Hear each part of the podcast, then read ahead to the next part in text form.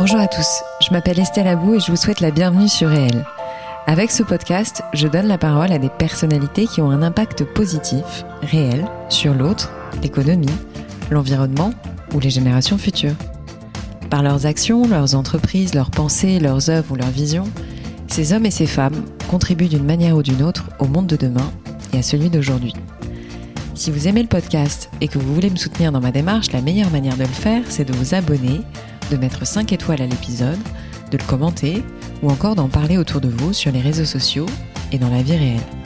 Alors je vous souhaite une très bonne écoute et on y va. Alexandre, merci beaucoup d'être présent dans mon podcast, je suis ravie. J'ai écouté pas mal de choses, enfin des interventions de ta part euh, dans différents médias. Honnêtement, je t'ai découvert euh, il n'y a pas très longtemps. J'ai été assez impressionnée par euh, bah, ton franc-parler, notamment sur les levées de fonds. J'ai retenu, donc on va en reparler plus tard. Mais sans plus tarder, donc tu es le fondateur, cofondateur de Clini. Tu vas nous dire ce que c'est. mais sans plus tarder, est-ce que je peux te demander, Alexandre, de te présenter autant d'un point de vue perso que pro, en nous disant que ce que tu as envie de nous dire? Merci de me recevoir. Euh, donc Alexandre Belliti, je viens d'avoir 37 ans, je suis papa d'une petite fille de 3 ans, je suis marié et j'ai fondé Clini il y a un peu plus de 11 ans maintenant. Mhm. Euh, entreprise de propreté, donc sur un marché euh, propreté B2B, donc nettoyage de, de bureaux et tout ce qui est nettoyage en entreprise en général. on est 450 collaborateurs maintenant. Euh, un peu plus de 200 en équivalent temps plein, puisqu'on a beaucoup de, temps partiel, mhm. pour y revenir euh, éventuellement. Mhm. Euh, le, le, marché fait 17 milliards en France. Euh, il est euh, à la fois énorme et adressé d'une manière qui est qui n'a pas tellement évolué depuis 50 ans, et notamment sur le plan social. Euh, et il s'avère que pour la petite histoire, moi j'ai un oncle qui a une boîte de propreté et, j'ai une grand-mère qui était femme de ménage. Et du coup, euh, l'enjeu social de ce secteur me paraît fondamental. Euh, c'est la corporation la plus précaire et une des corporations qui emploie le plus de personnes en France. Et je pense qu'on peut extrapoler à, l'échelle du monde. donc c'est un enjeu social qui est, qui est, colossal mais méconnu. Et donc on essaie de le tacler avec beaucoup de volonté. Alors, donc il y a 11 ans, tu, de ce que j'ai cru comprendre, tu avais une expérience chez ton oncle, n'est-ce pas? Euh, Qui lui avait une entreprise dans, le, dans la propreté. Pour différentes raisons, on va dire que tu as préféré créer ta, ton entreprise, ou en tout cas tu n'as pas pu faire autrement que de créer une entreprise plutôt que de reprendre celle de ton oncle. Donc tu as décidé de créer from scratch, comme on dit. Pourquoi En fait, avec quelle énergie? Quel était dans ton parcours? Donc tu viens de le dire assez rapidement, mais effectivement, tu, tu avais une, une grand-mère, mais moi aussi, hein, j'avais une grand-mère qui faisait des ménages, mais au final, j'ai pas monté une entreprise dans les ménages. Mais pourquoi? Enfin, tu vois, qu'est-ce qui dans ton parcours J'ai retenu quand même quelque chose qui m'a beaucoup marqué, c'est que ton père t'a coupé les vivres à un moment. Donc moi, il faut peut-être le remercier au passage. Mais en tout cas, euh, moi, j'ai trouvé ça assez euh, assez limpide comme parcours. Enfin, assez. Euh, quand j'ai écouté ton ton parcours, je me suis dit, bah, c'est logique et en même temps pas logique, tu vois. Donc, est-ce que tu peux nous en dire un peu plus? Ouais, alors pourquoi le ménage le, sujet de ma grand-mère, il tient plus du fait de, l'engagement social de la boîte, c'est-à-dire que mm. pour moi, il, est, il était engrammé dès le départ que euh, traiter les gens correctement, c'était une base. Mm. J'ai découvert au fur et à mesure que c'était pas l'archétype du secteur, euh, qui était plutôt, euh, je grossis le trait évidemment, mais d'invisibiliser et de faire de l'ébitda sur d'autres personnes qui savent pas se défendre, et ça, ça m'emmerde. et c'est particulier à la France ou pas? Alors c'est difficile à dire, j'ai pas d'études sociologiques euh, définies. Moi, c'est vraiment du constat, quoi. C'est ce que j'ai vu, c'est que c'est l'état de, c'est ce que j'ai pu voir du secteur euh, en rencontrant pas mal de boîtes. Il y a des gens qui font les choses très bien, donc évidemment, je suis assez schématique dans mes dans mes raisonnements euh, parce que c'est la bonne manière de le pitcher, je pense. Mais de, de ce que j'en ai vu, l'enjeu social est est, est, colossal, pas pas très bien adressé, on va le dire comme ça. Mm-hmm. et, et, pour moi, c'était fondamental de, de, de, bien faire les choses. Pourquoi je suis venu au nettoyage? Le cheminement, il est un peu bête et méchant. On va dire, je sortais d'école, je venais de faire six mois de stage euh, chez Air Liquide en contrôle de G. Je m'étais vraiment royalement fait chier, même si euh, la, boîte est magnifique. Euh.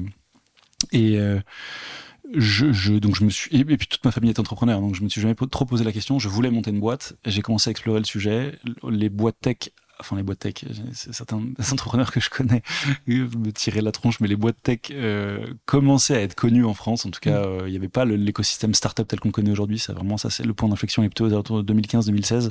donc relativement récent. Et ça me faisait flipper. Donc j'avais envie, j'étais très attiré à l'idée de monter une boîte techno, très peur de monter, euh, enfin d'être en tout cas tributaire d'un gars qui fait des choses que je ne maîtrise pas et que je ne contrôle pas. Euh, finalement, j'ai des potes qui montaient des super boîtes tech et sans être tech eux-mêmes, mais voilà, moi ça m'effrayait à l'époque. Et en parallèle à ça, j'ai toute ma famille qui bosse dans l'immobilier et un oncle qui, qui dans les syndics, c'est ça gagnait bien. Ouais, mon père était syndic, mon grand-père était promoteur.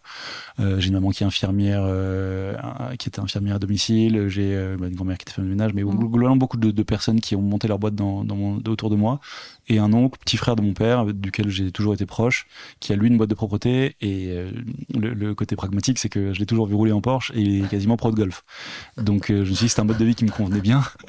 Et donc je suis allé voir un peu de plus près. Très gentiment, il m'a dit bah tu veux venir voir, viens voir. Euh, donc il m'a pris comme agent d'entretien. Puis finalement, évidemment, il m'a donné accès à toute la boîte euh, dans, dans sa gestion. Moi, je Mhm. sortais de l'école de commerce, donc j'avais deux trois trucs à potentiellement, en tout cas deux trois idées à potentiellement apporter. Euh, et de aiguille, j'ai trouvé que le métier était top. Et puis le storytelling perso fait que, en fait, je me suis rapidement dit bah tiens, si t'es, si ça te dit, moi je peux venir avec toi, apporter de la fraîcheur, de la jeunesse, une force de travail. Et puis finalement, il m'a gentiment dit que son rythme lui convenait. Et du coup, j'ai monté, j'ai monté Imonet à l'époque. Lui s'appelait Masternet donc euh, un génie du marketing. Euh, et, euh, et donc j'ai monté Imonette avec son aval. Et puis ouais, il m'a, formé pendant, pendant six mois. ouais. Oui, mais le service, ça peut effrayer tout autant que la tech, n'est-ce pas? Surtout en France. Bah, vu que j'avais ce référentiel-là et que j'ai vu qu'il avait réussi à bien faire tourner sa boutique et qu'il m'a gentiment mis le pied à l'étrier, j'avais un peu démystifié le truc. Tu vois. Effectivement, le service aujourd'hui, Mm. je, je, si- Parce que là, on si est vraiment dans une période ouais. où tout le monde se dit que c'est un, un, un secteur qui est quand même assez euh, complexe. Je te confirme, ça effraie. Ça effraie Ouais. les fonds, ça effraie pas mal Ouais. de monde. Le people effraie en général, mais j'ai l'impression qu'en ce moment, il y a Ouais. une tendance à la misanthropie qui est assez. euh, Donc, euh, mais ouais, on est. euh, c'est pas facile à gérer, mais en même temps, moi, c'est là où je trouve toute la valeur. Je trouve Mhm. que, enfin, ce qui me fait kiffer dans la vie, c'est de vivre avec des gens et de bosser avec des gens et d'essayer d'avoir un impact sur les gens et pas sur autre chose. Donc c'est ça qui fait aussi un facteur euh, assez différenciant, même si je connais pas bien ton secteur, mais en tout cas tu as misé sur les people, c'est-à-dire sur les gens qui travaillent avec toi, tu as misé sur des CDI, donc les 450 personnes dont tu me parles, plus les temps partiels dont tu vas nous reparler. Mais en l'occurrence, c'est des gens que tu as en, en- en contrat à durée indéterminée, c'est-à-dire que c'est des employés de, de ton entreprise, de clinique, Exactement. que tu, sur lesquels tu, entre guillemets, tu capitalises. J'aime pas ce terme, mais c'est le cas au sens où tu les enrichis aussi par de la formation. Enfin, c'est-à-dire qu'il y a aussi des perspectives d'évolution au sein de ton entreprise euh, à ce niveau-là. Yes. Pourquoi? Pourquoi Enfin, j'ai compris que c'était une vocation sociale, mais c'est quand même, euh, c'est quand même assez euh, osé entre guillemets de se dire, bah, je vais passer par cette étape-là parce que est-ce que ça se passait comme ça chez des concurrents quand tu as, quand as créé Clini? Est-ce que c'était déjà des modèles qui existaient ou pas du tout? Euh, C'est pas ce que j'ai constaté. Euh. Au départ, j'ai- souvent euh, remarqué que le secteur était composé de, de personnes qui travaillaient euh, dans- à des horaires qui n'étaient pas les horaires bureau classiques. Ouais. Donc il y avait une, alors que ce soit conscientisé ou pas, mais une forme d'invisibilisation organisée euh, et que les gens étaient plutôt interchangeables.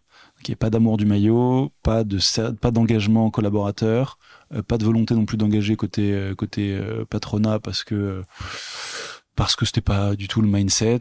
Donc l'idée Ouais. c'était de, plutôt dans une gestion assez mécanisée de, de gestion des cadences, de s'assurer que les personnes sont au bon endroit au moment. C'était vraiment le, le taylorisme à- euh, appliqué à, à- à la propreté.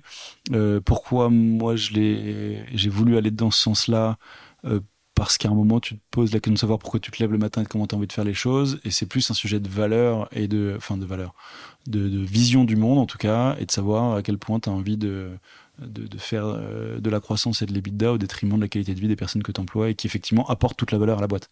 Donc, effectivement, le sujet de ma grand-mère, euh, polarise pas mal de choses parce que je te dis j'ai une vision du monde où je, vu que je vois un peu ma grand-mère dans chacune des personnes qui bossent sur le terrain je me dis c'est impossible de, de leur tordre le bras pour euh, pour moi gagner ma vie tu vois. Euh, et euh, Ça t'a aidé à ouvrir des portes, ça Cette vision-là? C'est le difficile client, à dire je je, veux dire. pense oui. Enfin oui oui c'est même pas difficile non c'est clair que ça nous a aidé que de plus en plus aujourd'hui on ne s'entoure que en tout cas on essaie de s'entourer que de clients qui portent ces valeurs là on se rend compte qu'il y a beaucoup moins d'attrition que le- le- l'engagement collaborateur vis-à-vis des clients qui partagent nos valeurs l'engagement de ces clients à notre endroit euh, est, vraiment euh, optimisé et beaucoup plus fort euh, quand on arrive à ne pas après t'es t'es toujours coincé entre ta volonté, en tout cas moi, ma volonté entrepreneuriale de grossir, de, de, de faire de la croissance, d'être euh, un entrepreneur euh, comme je l'ai toujours conçu, c'est un entrepreneur de croissance et de Mhm. prise de risque, Mhm. versus la contrainte qu'imposent les valeurs, c'est-à-dire bah, fatalement quand tu, quand tu ne t'entoures que de gens qui po- portent ces, ce type de valeurs humaines, tu t'amputes d'une partie du Mhm. marché, qui partie non, non négligeable.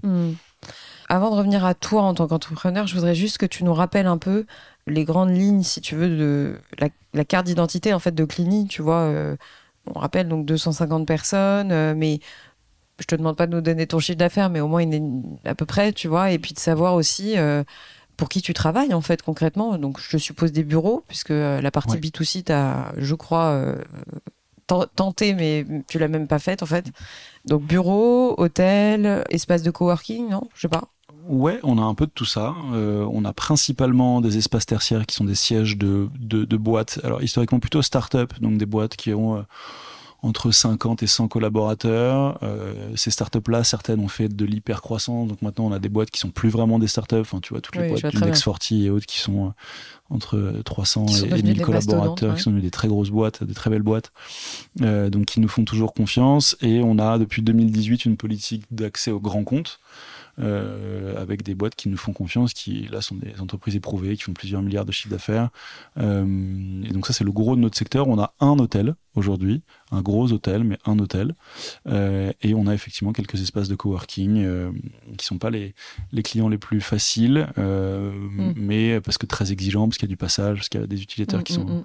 mm, mais voilà, on est, on couvre essentiellement du des espaces où les gens travaillent avec un hôtel qui est, euh, qui a un- une manière d'opérer un peu différente aussi. Un truc assez euh, incroyable aussi, c'est que donc, je suis désolée de te faire répéter, mais en même temps, c'est suffisamment notable pour le pour le faire. C'est euh, les horaires en fait. Moi-même, ayant fait euh, une précédente carrière dans des grands groupes, les gens du, du ménage, on les appelait comme ça.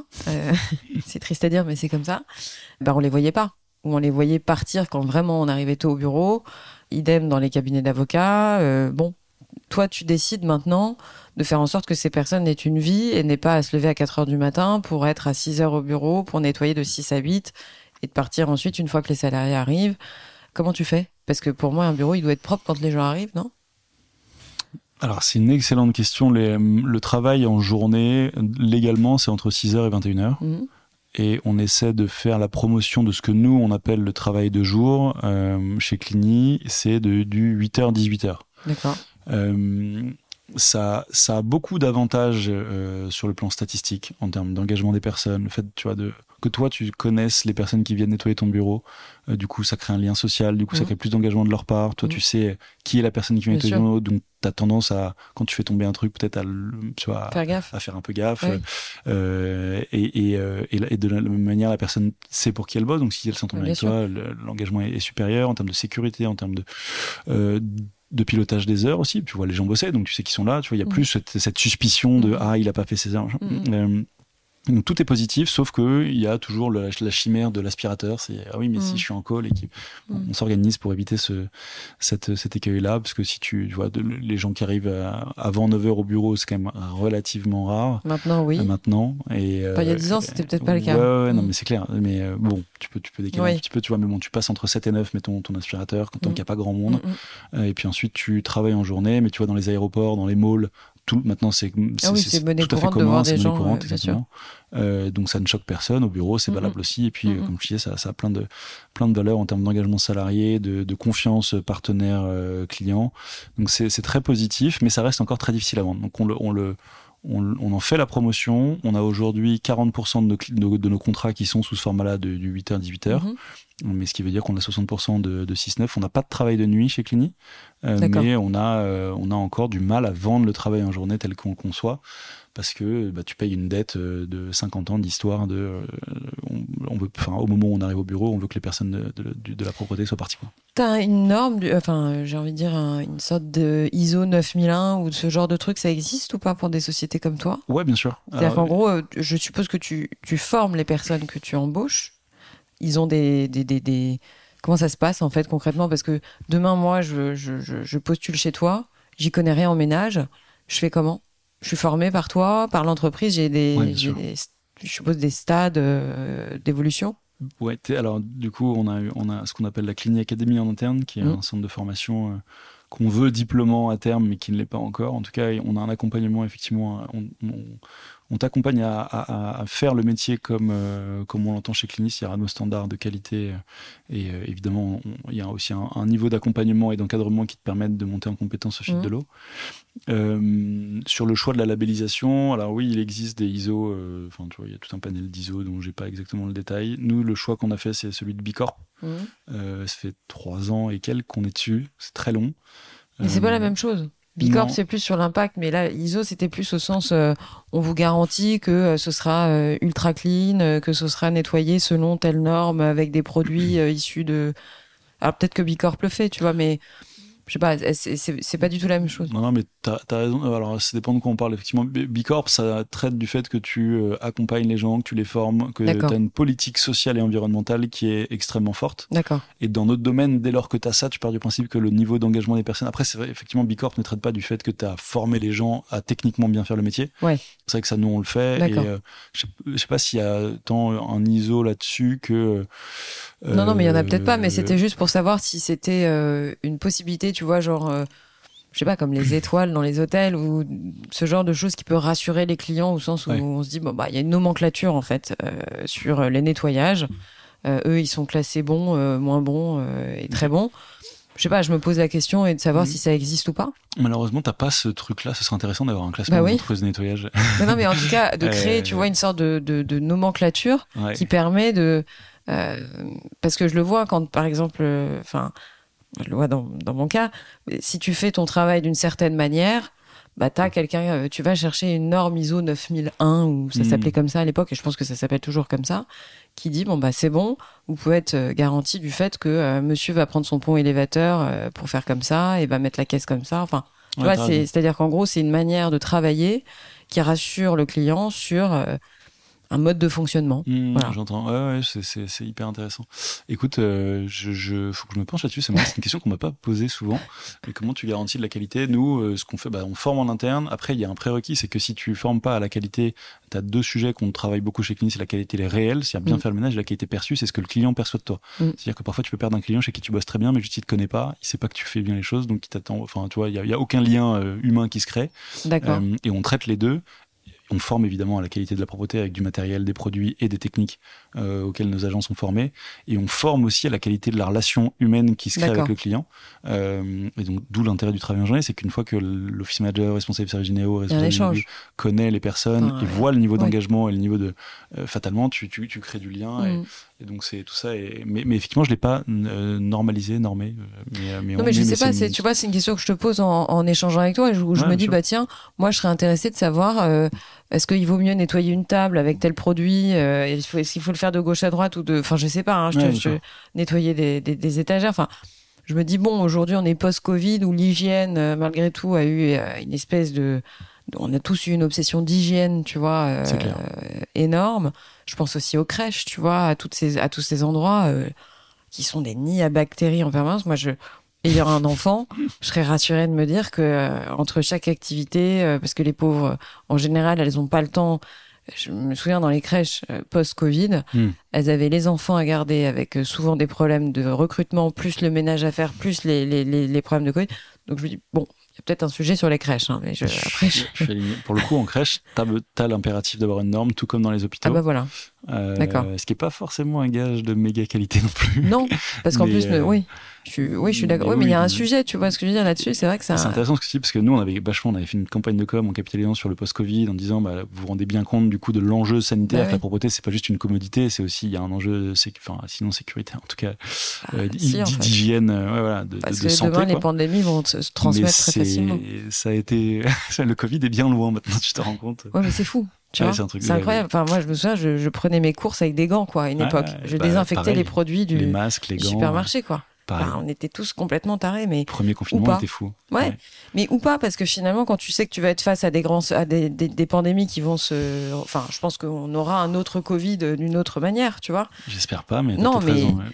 Bah, il y en aura forcément. Donc euh, voilà, je pense que le sujet de l'hygiène aujourd'hui euh, est lié à la santé d'une certaine manière. Bon, Je lance je un te pavé dans la confirme que à date, il y a- y, y plus une amnésie qu'une tendance à l'intensification des, des, parce que derrière t'as la crise qui passe par là et du coup le, le Ah cost killing il concerne directement la, la propreté comme plein d'autres domaines Ouais, évidemment. ouais, mais, ouais. Bon, en tout cas, j'ai retenu aussi que euh, on ne notait pas les personnes chez toi, comme en Chine où on met euh, des, petits, euh, des verts et des rouges sur des bonhommes, mais en tout cas, on, no- on, on note euh, Clini, on note l'entreprise. Notre que- l'entreprise, on est tous salariés de, de Clini et il est hors de question de noter les gens. J'ai jamais réussi à faire ça. Ah de non, noter les, les personnes, en fait, je trouve que Ouais. c'est atroce. Ouais, je suis complètement, je suis complètement d'accord avec toi. C'est vraiment la même, euh, la même philosophie que le like, euh, de, de s'auto, comment on appelle ça, euh, aller chercher l'assentiment des autres, c'est un truc très très bizarre. Les grandes difficultés, c'est-à-dire, quand j'ai écouté ton, un- une de tes interviews, je, je disais tout à l'heure que tu avais un franc-parler, parce qu'en 11 ans, tu as forcément vécu des caps. Quels ont été les plus grands caps que tu as réussi à traverser? Comment et pourquoi Écoute, Question, euh, vaste, hein. Il y, a- il y a beaucoup de caps, pour le coup, ça me ferait marrer de discuter avec moi il y a 10 ans. Parce que euh, je, je- je me rends compte de pas mal de steps. C'est intéressant parce que j'accompagne des boîtes euh, plus jeunes et je vois un peu euh, certains sujets que j'ai j'ai pu aborder avec un niveau de stress très élevé à l'époque. Enfin, tu vois, c'est un peu le discours du vieux con Non qui, euh, qui, qui regarde maintenant son passif avec un peu plus de flegme et de. C'est l'avantage de l'expérience, on va dire. Mais euh, les caps, ils sont nombreux. La, la, la plus grande force, je dirais, d'un entrepreneur jeune, c'est sa naïveté et, et- et sa, sa volonté d'avancer. Euh, effectivement, je pense que j'ai fait toutes les bêtises de l'entrepreneuriat possible, à tous les niveaux euh, humains, financiers. Euh, je suis passé par des cas perso, tu vois, de, de l'entrepreneur qui veut se densifier euh, lui-même au travers de sa boîte, tu vois. T'as combien d'associés, rappelle-moi? Là, je suis seul maintenant. T'es seul maintenant, Ouais. oui, c'est ça, Enfin, t'as eu des associés. J'ai pas plusieurs dizaines d'associés qui j'ai levé, de- levé des fonds, des des associés opérationnels, j'en ai plus. D'accord, Euh, euh, on s'est séparé avec, euh, avec mon ancien associé il y a deux ans maintenant. d'accord. Et donc, bah, tu vois, ça, ça fait partie des sujets euh, Bien sûr. sur la communication d'associés. La relation d'associé est un sujet fondamental. T'as pris un coach après ou pas Ouais, alors j'en avais déjà un avant, mais moi uniquement. C'est peut-être un, un des, un des problèmes. Euh, mais en tout cas, la communication entre associés, la complémentarité entre des profils qui sont très différents, donc qui, qui est potentiellement ultra bénéfique d'un point de vue business, parce que avoir deux prismes, deux visions du monde bien différents, c'est un set de skills très complémentaires, bah, c'est génial. Sauf que ça fait souvent des personnes qui n'ont pas la même vision du monde et qui du coup ont du mal à communiquer, du mal à se valoriser, du mal à, à avancer ensemble. Et c'est clairement un peu notre histoire. euh, Et pour le coup, c'était un pote d'enfance, donc c'est un peu, un peu pénible, mais Mm. mais avec le recul, euh, je me dis c'est totalement normal qu'on soit passé par là. C'est dommage qu'on n'ait pas eu les outils à l'époque pour gérer ce truc-là. On a commencé à les aborder, mais très tard dans notre relation, et le verre était déjà trop profond dans, dans la pomme. Donc, euh, Vous aviez pas de pacte d'actionnaires Si, si, si. Ah non, mais pour le coup, la, la séparation, c'est pas. Je dis pas que c'était la meilleure période de ma vie, parce que c'est- ça, ça fait sur fond de Covid. Moi, je venais de de- Mm. d'être papa. euh, Mm. C'était c'était pas la meilleure, euh, le meilleur moment, mais au final, avec le recul, on l'a plutôt bien géré. Et quand je vois comment euh, comment c'est géré parfois dans d'autres boîtes euh, que je c'est ça peut vraiment amener enfin tu vois c'est comme les divorces quoi c'est jamais un moment cool mais tu peux dans cette dans ce dans ce marasme là le gérer de manière totalement différente Mm, mm, parfois tu pars au conflit sur 10 piges parfois tu te mets d'accord et on se serre la main euh, mm, mm, mm. on n'ira plus boire de bière ensemble mais au moins ça Mm. s'est fait en bonne intelligence Mm. et là c'est un peu le cas donc euh, mais encore une fois pareil les sujets de recrutement de management de, global là moi où après j'ai peut-être un biais parce que c'est là où j'adore progresser mais les sujets humains c'est ce qui me passionne mais c'est ce qui me terrifie aussi quoi c'est les endroits où je me dis si, si tu gères bien ça t'es une machine de guerre en entrepreneuriat parce que le reste cool quoi C'est sûr. Enfin, si t'es bien entouré aussi, que t'es bien staffé sur euh, des, des, des, choses que tu maîtrises pas, type, euh, je sais pas, mais enfin, en tout cas, moi, je pense qu'un entrepreneur ne peut pas tout faire non plus. Enfin, c'est pas parce que t'es CEO de la boîte qu'il faut. euh, je, je crois au noyau dur, tu vois, au sens, t'es staffé en finance, t'es staffé en développement, enfin, relativement, même si tu restes le meilleur ambassadeur et le meilleur vendeur de ton entreprise. Mais c'est vrai que je crois beaucoup aux, aux complémentarités sur des fondamentaux quand même. Donc, euh, totalement aligné quel est, euh, qu'est-ce que tu retiens justement sur les levées de fonds? C'est-à-dire que euh, j'ai cru comprendre, et encore une fois, je, je veux pas redire ce que, enfin, te faire redire ce que tu as déjà dit, mais ce que j'ai trouvé intéressant quand tu parlais de levée de fonds, c'est ce que ça représente en termes de temps, en termes de conséquences, au sens où quand tu vas chercher de l'argent, bah, ça te I'm Sandra, and I'm just the professional your small business was looking for. But you didn't hire me because you didn't use LinkedIn jobs. LinkedIn has professionals you can't find anywhere else, including those who aren't actively looking for a new job but might be open to the perfect role, like me. In a given month, over 70% of LinkedIn users don't visit other leading job sites. So if you're not looking on LinkedIn, you'll miss out on great candidates like Sandra. Start hiring professionals like a professional. Post your free job on linkedin.com/people today.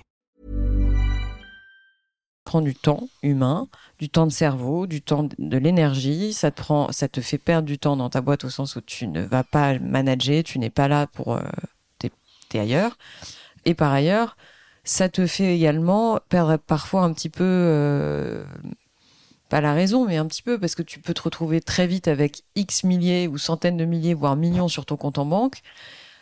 Et là, on t'oblige quasiment à, enfin, je sais pas qui sont tes investisseurs, mais si t'as des fonds, de- si t'as des fonds d'investissement, en général, on te demande de cramer entre guillemets cet argent Ouais. ou burn. En tout cas, euh, le terme est comme ça. Enfin, ça s'appelle du burn, mais au sens où on te demande d'investir dans de la com, dans dans des trucs que tu faisais peut-être pas avant.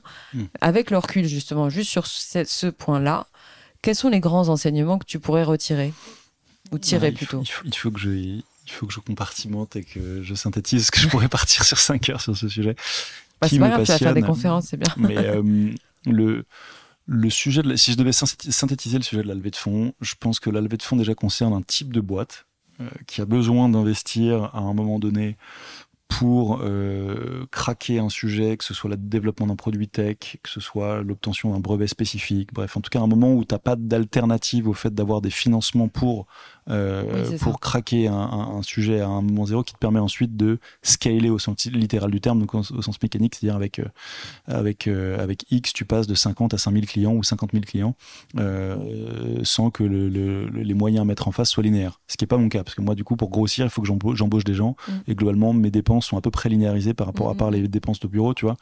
Mais globalement, mes dépenses sont à peu près linéaires par rapport à, à ma capacité à croître. Euh, euh, et c'est valable dans plein de domaines, tu vois. Moi, je vois des, du coup, j'accompagne pas mal de startups. Je vois des mecs qui sont, ils font, ils montent un traiteur, ils lèvent des fonds, ils montent un, tu vois. et c'est maintenant la levée de fonds est devenue une sorte de, c'est même plus un outil, c'est devenu une fin en soi. Mm. Alors c'est peut-être un peu moins le cas maintenant parce que Bah, le marché s'est Enfin, il retourné. y a une bulle, Mais, explosion de bulles. Ça a été vécu, je pense, comme un fast track vers la- la ri- l'enrichissement personnel. Mhm. Euh, et, et je le dis, j'ai vraiment fait partie de cette catégorie, euh, parce que les gens ne connaissant pas les modèles des fonds, euh, et notamment des fonds de VC dans leurs fondamentaux, donc la structure même de ce que c'est qu'un fonds, euh, et puis il y a eu effectivement un peu de marketing autour, de, de- de la- des jeux de séduction, et puis beaucoup, beaucoup, beaucoup d'argent. Ne connaissant pas le modèle d'un fonds, le- les, certains entrepreneurs, beaucoup d'entrepreneurs, pendant un moment, se sont dit la levée de fonds est une fin en soi, ça me permet de me crédibiliser, tu vois, le- les montants levés, effectivement, posent, crantent un truc en termes de Mm. réussite qui est totalement chimérique, hein, parce que c'est pas parce que tu as levé 30 millions que tu sauras les dépenser, les déployer et en faire euh, 100. Euh, mais en revanche, quand tu dînes avec tes potes, t'es le mec qui a levé 30 millions à la table, donc il y a un enjeu d'ego boost qui est colossal et non négligeable. Euh, et clairement, euh, ça, je trouve ça délétère. Maintenant, quand tu, faut voir le- la levée de fonds pour ce que c'est, c'est-à-dire un outil. Mhm. Tu vois, c'est comme si demain tu me disais, je lève euh, 10 millions de dettes. Bon, bah, très bien, mais qu'est-ce que t'en fais et Mhm. comment tu vas les rembourser, tu vois. Euh, et la levée de fonds, c'est ça. Effectivement, les gens en face. Alors, tu as les BA qui sont des enfin, qui sont de plus en plus professionnels, mais qui sont des gens non professionnels. Et après, tu as les fonds d'investissement, donc c'est le métier.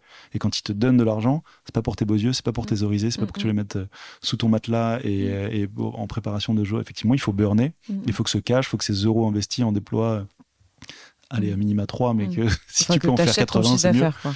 Voilà, et du coup, et, et- et, euh, un dernier truc dont je parle aussi, euh, parce que je, je dis, j'accompagne des startups et je vois bien qu'il y a encore maintenant, il y a des gars qui comprennent pas trop, euh, c'est c'est que euh, dans le modèle d'un fonds, notamment d'un fonds de VC, le, le, le fail est modélisé. C'est-à-dire qu'ils investissent dans 40 boîtes, il y en a 20 qui vont tomber, sûr. ils le savent. Mm. Sauf que quand l'une des 20 c'est toi, et que toi c'est toute ta vie, t'es pas très content. Et ça, c'est pas très vendu en amont, tu vois. C'est pas, euh, on te l'annonce pas quand on va lever des fonds et dans le jeu de Bien séduction sûr. de démarrage, c'est pas, c'est pas posé sur le papier, ça. Mm. Euh, et donc tu te retrouves avec des mecs qui burn, qui burn, qui trouvent pas leur modèle, qui effectivement se disent mais merde, euh, en fait c'est ma boîte et elle va, elle va se prendre un mur à pleine Mhm. vitesse. Et là tu as un désalignement qui arrive et qui, et enfin en tout cas moi pour l'avoir vu, souvent c'est un peu trop tard quand tu réalises le truc, tu vois.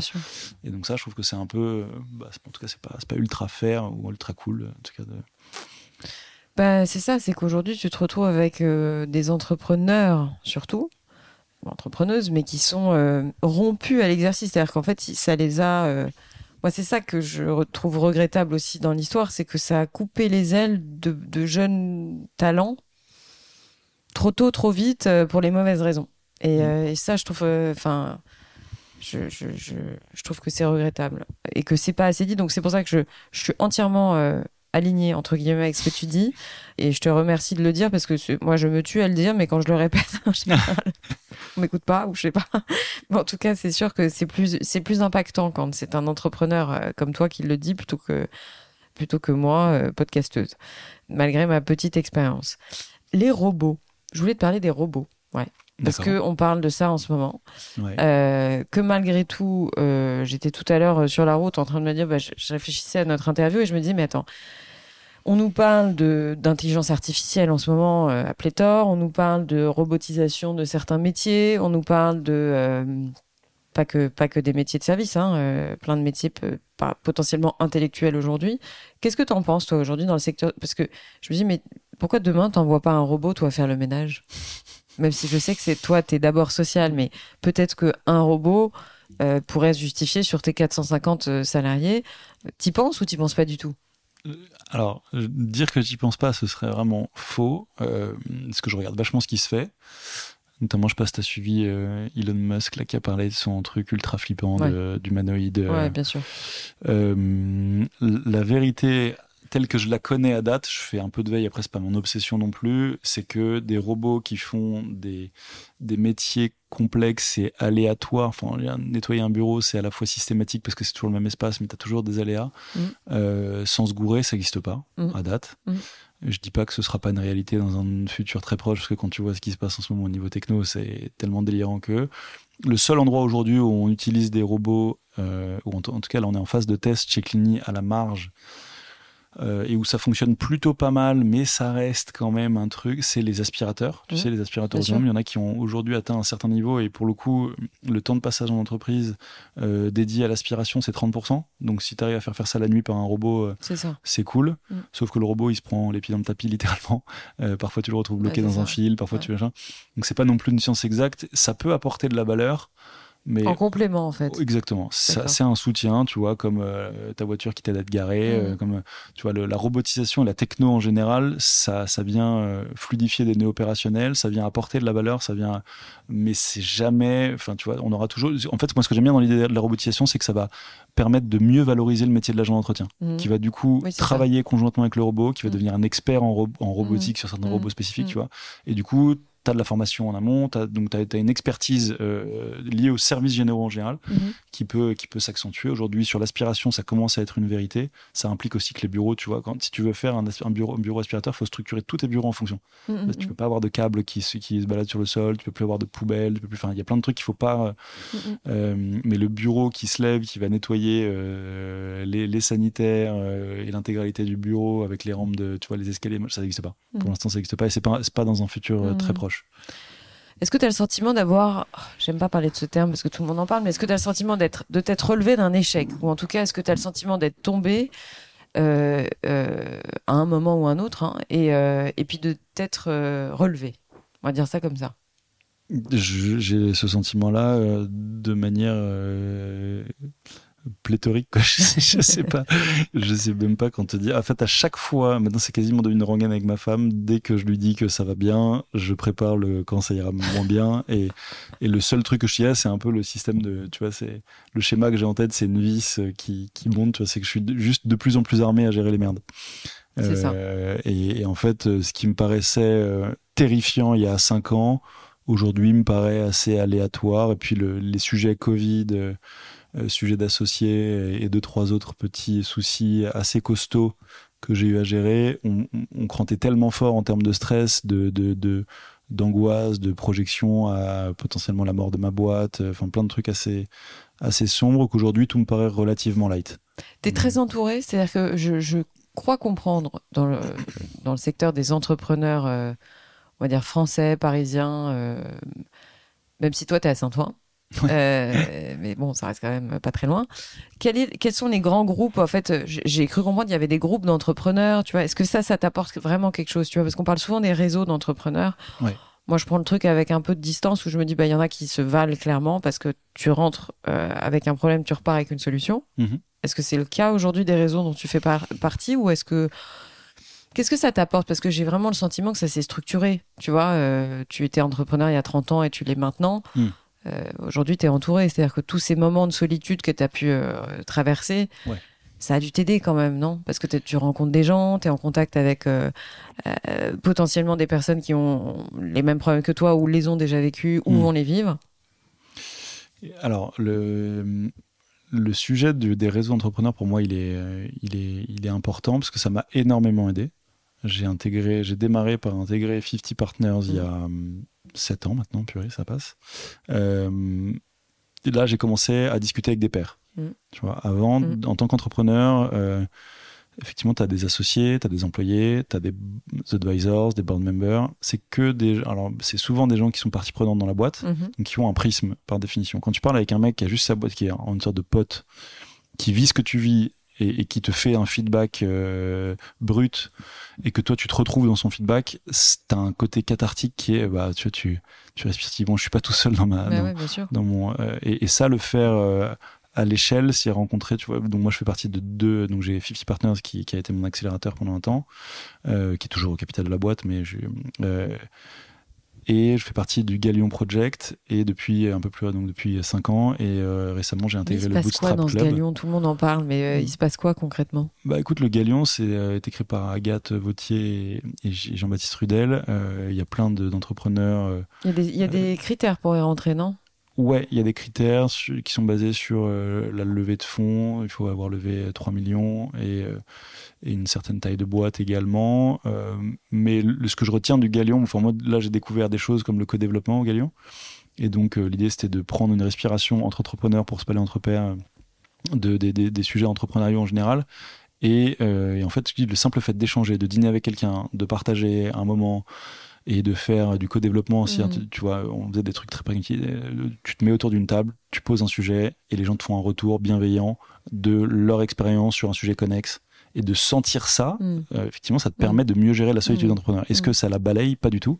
Moi, en parallèle, je me fais coacher euh, à titre perso par euh, des gens qui sont proches de, enfin, de la psychologie et autres pour apprendre à gérer le, la solitude, l'ego, euh, la capacité à communiquer, pourquoi est-ce que je réfléchis ou je réagis comme ça dans telle ou telle situation de stress, tu vois. Donc c'est Mhm. hyper important de bosser sur soi, hein, mais c'est aussi important d'ouvrir le champ des possibles et de discuter avec des gens et, et de et d'ouvrir tes chakras, quoi. Donc euh, je trouve ça, moi en tout cas, ça m'aide beaucoup. Et euh, je, voilà, on a fait les deux.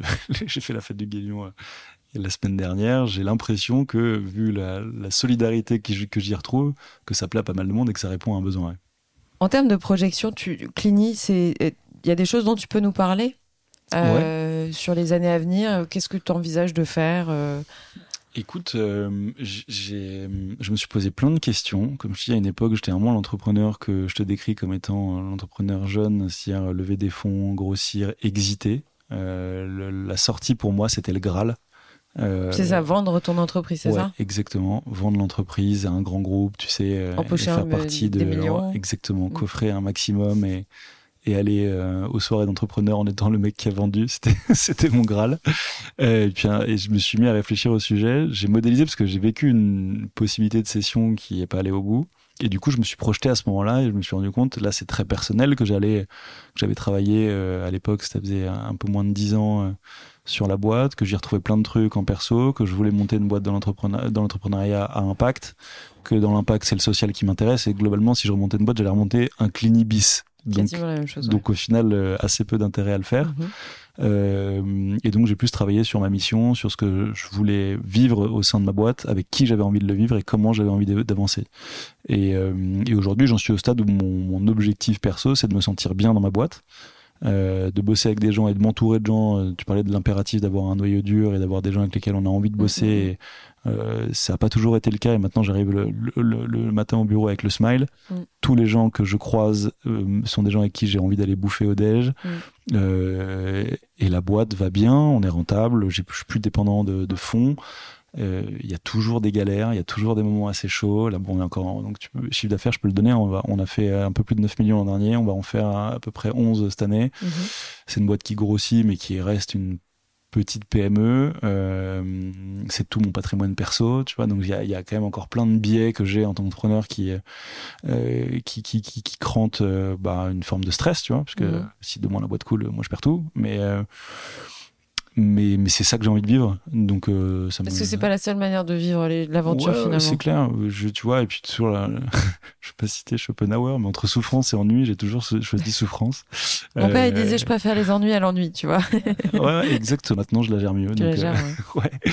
Je, je, préfère ça. Et donc, je suis très bien dans ma boîte. Et l'avenir, on a un plan qui nous met à à plus de 30 millions de chiffres d'affaires euh, en 2030 avec euh, et surtout ce que je veux démontrer c'est que dans notre secteur avec un enjeu social fort et avec un historique un peu délétère sur ce sur le sur l'enjeu social euh, qu'on peut faire une croissance avoir une belle boîte rentable et qui fait les choses correctement au niveau au niveau de l'humain et des parties prenantes. L'étranger, non? Tu t'envisages pas de partir? Non. Le marché est tellement vaste. Et puis à Reims aussi, vous êtes implanté à Reims Alors, on a, on a, on a arrêté Reims récemment. Ah bon? C'était, ah un, petit, c'était un de mes petits fails de l'année. Non, non, non, non mais tu c'est tellement récent que tu pouvais pas savoir, mais c'était un, un de mes petits fails de, de 2022-2023. Pourquoi t'es allé à Reims? Pourquoi Reims? Opportunité, on a suivi un client. Et, euh, et ça pas fait. Et du coup, la distance est quand même assez complexe à gérer. Euh, et puis aujourd'hui, du coup, ça nous a permis de challenger nos outils qu'on pensait être optimaux pour gérer du distanciel. On a vu qu'ils n'étaient pas aussi optimaux qu'on le pensait. Donc, euh, petit retour sur Terre. Là, on est en train de construire pour pouvoir ouvrir des villes. Euh, mais on avait quelques, quelques paliers à franchir qu'on n'avait pas en tête. Donc, voilà, je ne vais pas rentrer en détail des... de ça. Mais il y a un paramètre technologique quand même dans ton ouais. entreprise. On n'en a pas du tout parlé, je suis désolée. Mais c'est ça, c'est-à-dire qu'il y a quand même. Euh, tu as réussi à, à, la rendre 2.0, cette, cette propreté d'une certaine manière. Ouais, avec euh, encore une fois beaucoup d'humilité, parce que le 2.0, euh, euh, dans la propreté, c'est qu'on part de loin. Il y a assez peu de RP, il y a la, le niveau techno est très très bas. Et, et, nous, on pensait avoir franchi, tu vois, on a levé 3 millions en 2018 pour investir là-dedans et on pensait avoir franchi des caps. Et en fait, en se confrontant au réel, on s'est pris une petite gifle. Et donc là, on a du coup capitalisé dessus, on a retravaillé notre roadmap. Et là, on est en train d'ici, pour 2024, de commencer à ouvrir. Donc l'idée, c'est potentiellement après de, d'ouvrir des villes et de commencer à, à, regarder, à racheter des concurrents parce qu'on on est sur un domaine qui se prête à la croissance externe.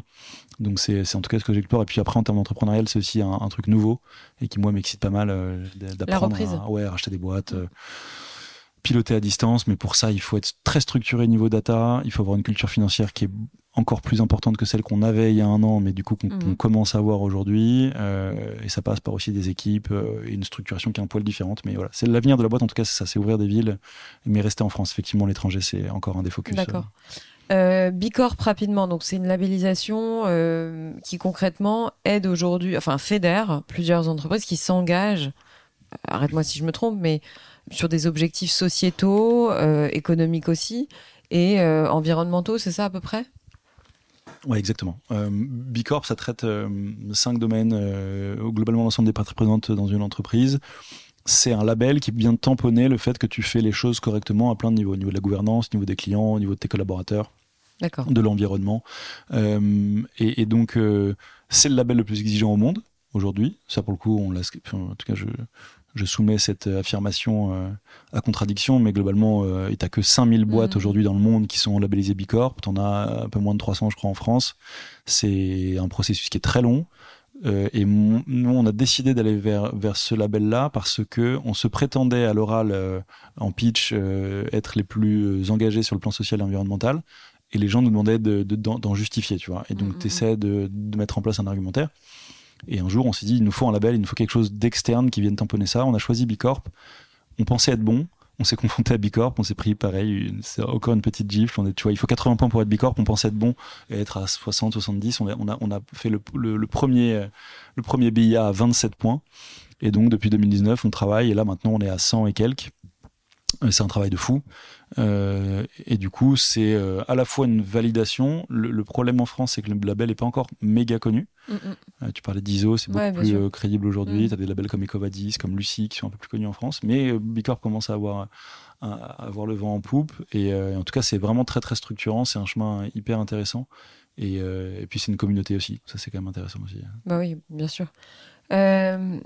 Euh, L'avenir des bureaux, alors on n'en a pas euh, énormément, enfin on en a beaucoup beaucoup parlé euh, ces derniers temps où, beaucoup de gens pensaient que c'était la fin des bureaux, mais finalement pas tant que ça. Toi, ton avis, c'est quoi? C'est que c'est pas la fin du bureau, c'est une nouvelle manière de bosser. Enfin, c'est à peu près ça qu'on entend Ouais. partout. Mais t'as pas d'autre avis sur le sur la Je t'avoue question? qu'en en plein cœur du, enfin tu vois, dans l'entre-deux, euh, premier confinement, euh, ça a vraiment été un sujet. Enfin, tous Oui, mes investisseurs m'ont envoyé des messages. Ouais. Alors, tu penses quoi? Est-ce que tu vas C'était à l'époque où je sais pas, c'était c'est Total ou je sais plus qui avait fermé la moitié de leur bureau. Tu. euh, Là, t'as euh, vu la fin de la boîte quand même. Ouais, ouais, je me suis dit merde. C'est si tout le monde est en home office, effectivement, ça va devenir relou. Et puis en fait, t'as les gens qui étaient en home office qui en fait sont revenus au bureau en disant je, je peux J'en plus. peux plus. je peux plus avoir mes gosses dans les bureau. pattes toute la journée. euh, voilà, tu vois. Et, et aujourd'hui, la, la réalité, c'est que, disons que la, le marché s'est contracté de peut-être 5%, tu vois. Euh, que les bureaux sont devenus un autre espace, plutôt un espace de vie avec des shifts. C'est qu'il y a, tu vois, je pense que la moyenne, c'est à peu près deux jours à la maison, trois jours au bureau. Ça reste trois jours au bureau, mais et tu gardes des espaces qui sont des espaces où tu euh, travailles mieux, travailles différemment, Mm, plus des lieux de vie. Mm. Euh, mais au final, je crois pas du tout que c'est la fin du bureau. Et je, je pense que humainement, on a besoin aussi de compartimenter. que bosser de chez soi, c'est quand même super compliqué euh, de H24. Enfin, en tout cas, ça correspond pas à tous les mindsets. Et, euh, et aujourd'hui, on constate qu'il n'y a pas tellement de, pas tellement de problématiques. Mhm. Alexandre, je finis toujours mes interviews par les mêmes questions. euh. Ouais. Est-ce que euh, tu aurais un coup de cœur et un coup de gueule à nous donner? Alors, coup de cœur, a priori, tu lis. Tu Mm. fais partie de ces entrepreneurs qui lisent et qui s'intéressent à la littérature ou à la philosophie. Un coup de cœur, ça peut être euh, voilà, un livre, euh, si tu as le temps. Malheureusement, je pense que tu n'as pas forcément énormément de temps pour lire, mais euh, même ça peut être un coup de cœur pas forcément récent, euh, mais quelque chose que, qui a retenu ton attention, une série, un film, euh, peu importe. Ouais. Et un coup de gueule, bah, ça porte bien son nom, c'est un truc qui t'énerve. Ouais, euh, alors coup de cœur, ouais, effectivement, je, je lis beaucoup. Enfin, je lis pas mal plutôt. Je dois lire deux livres par mois, tu vois. C'est pas beaucoup d'ailleurs, mais c'est deux, trois livres Ouais, par c'est mois. pas mal, hein Euh, je, je, je jette ça là parce que c'est pas du tout novateur comme truc. Effectivement, au-delà de la philosophie que j'adore lire et qui me, qui me fait vachement de bien, euh, je suis tombé amoureux de Stephen King. Mhm. Mais genre, en fait, je connaissais pas. Et Ah ouais Je suis fan de fiction et je, je, je- enfin, j'avais vu des films euh, Ouais. tirés de ses œuvres et tout, mais je connaissais pas le l'écrivain. euh, et euh, j'invite toute personne Tu qui lis en anglais ou tu lis en français en français. Ouais. Pour l'instant, je lis en français. Mais euh, je, je me rendais pas compte de la. Enfin, en tout cas, moi, je le considère vraiment comme un Ouais, sacré un génie ouais. en termes de storytelling. C'est waouh. C'est impressionnant de voir à quel point le mec, au bout de, au bout de 10 pages, t'es, Mais tu vois, je, suis ravie que tu me donnes de la fiction un peu, ça change. Parce qu'on me parle beaucoup de littérature contemporaine, du genre euh, développement personnel, comment développer son leadership, enfin tu vois, tous ce- tous ces trucs-là. Et je te cache pas que je, je suis ravie que tu nommes un peu de fiction parce que je crois que ça aide aussi les gens à s'évader. Ouais. Ok, donc Stephen King. Ouais. Et en termes de coup de gueule, est-ce que t'en as un? T'es pas obligé d'en avoir un. Il y a des gens qui n'ont pas de coup de gueule. Ouais, non, non, j'ai rarement des coups de gueule en vrai, parce que en fait, euh, j'ai construit mon cerveau pour arrêter de m'énerver. Tu m'expliqueras euh, comment on fait, s'il te plaît. Euh, non, non, mais je, le- je le fais encore, hein, mais j'essaie vraiment de lutter contre ça parce que euh, la Non, mais un truc qui t'agace, tu vois. Enfin, ouais, bah, y a tu vois, on a, on a parlé tout à l'heure de, de, de la sacralisation des levées de fonds, ça fait partie des trucs qui Mm, m'agacent. mm, mm. Et après, euh, bah, alors que je l'ai beaucoup fait, mais l'injonction au développement, personnel avec toutes les, sortes de, normes, enfin en tout cas le, principe que le champ des possibles est, toujours vaste pour tout le monde, que tout est possible, et du coup le, fait de s'affranchir de, de toute forme de normes, de contraintes et autres, je trouve que c'est euh, c'est assez délétère et je, je me demande dans quelle mesure c'est pas destructeur pour les pour, pour certaines je- Mhm. jeunes générations. Bien sûr. Euh, je pense qu'il faut un minimum de cadre euh, et, euh, et ouais, je trouve que parfois les ce que je vois en ligne m'em- m'embête un peu. Mm. Voilà. Je te rejoins sur ce point euh, complètement. Alexandre, un grand merci pour notre échange. C'était passionnant. Euh, J'aurais bien voulu que ça dure plus longtemps, mais malheureusement, on est pris par le temps. Je te souhaite une superbe route. Longue vie à Cluny. Et puis, bah, écoute, euh, peut-être à bientôt. Merci beaucoup de m'avoir accueilli. Merci. Bye bye. Voilà les amis, c'est la fin de cette interview, j'espère qu'elle vous a plu. Si c'est le cas, n'oubliez pas de partager l'épisode via les plateformes d'écoute comme Acast, Apple Podcast, Spotify ou votre application de podcast préférée. Le partage et la notation du podcast sont super importantes pour moi, donc je compte sur vous pour mettre des étoiles et des commentaires là où c'est possible. Pour vos suggestions d'invités, n'hésitez pas, je suis joignable sur le compte Instagram du podcast, Réel Podcast.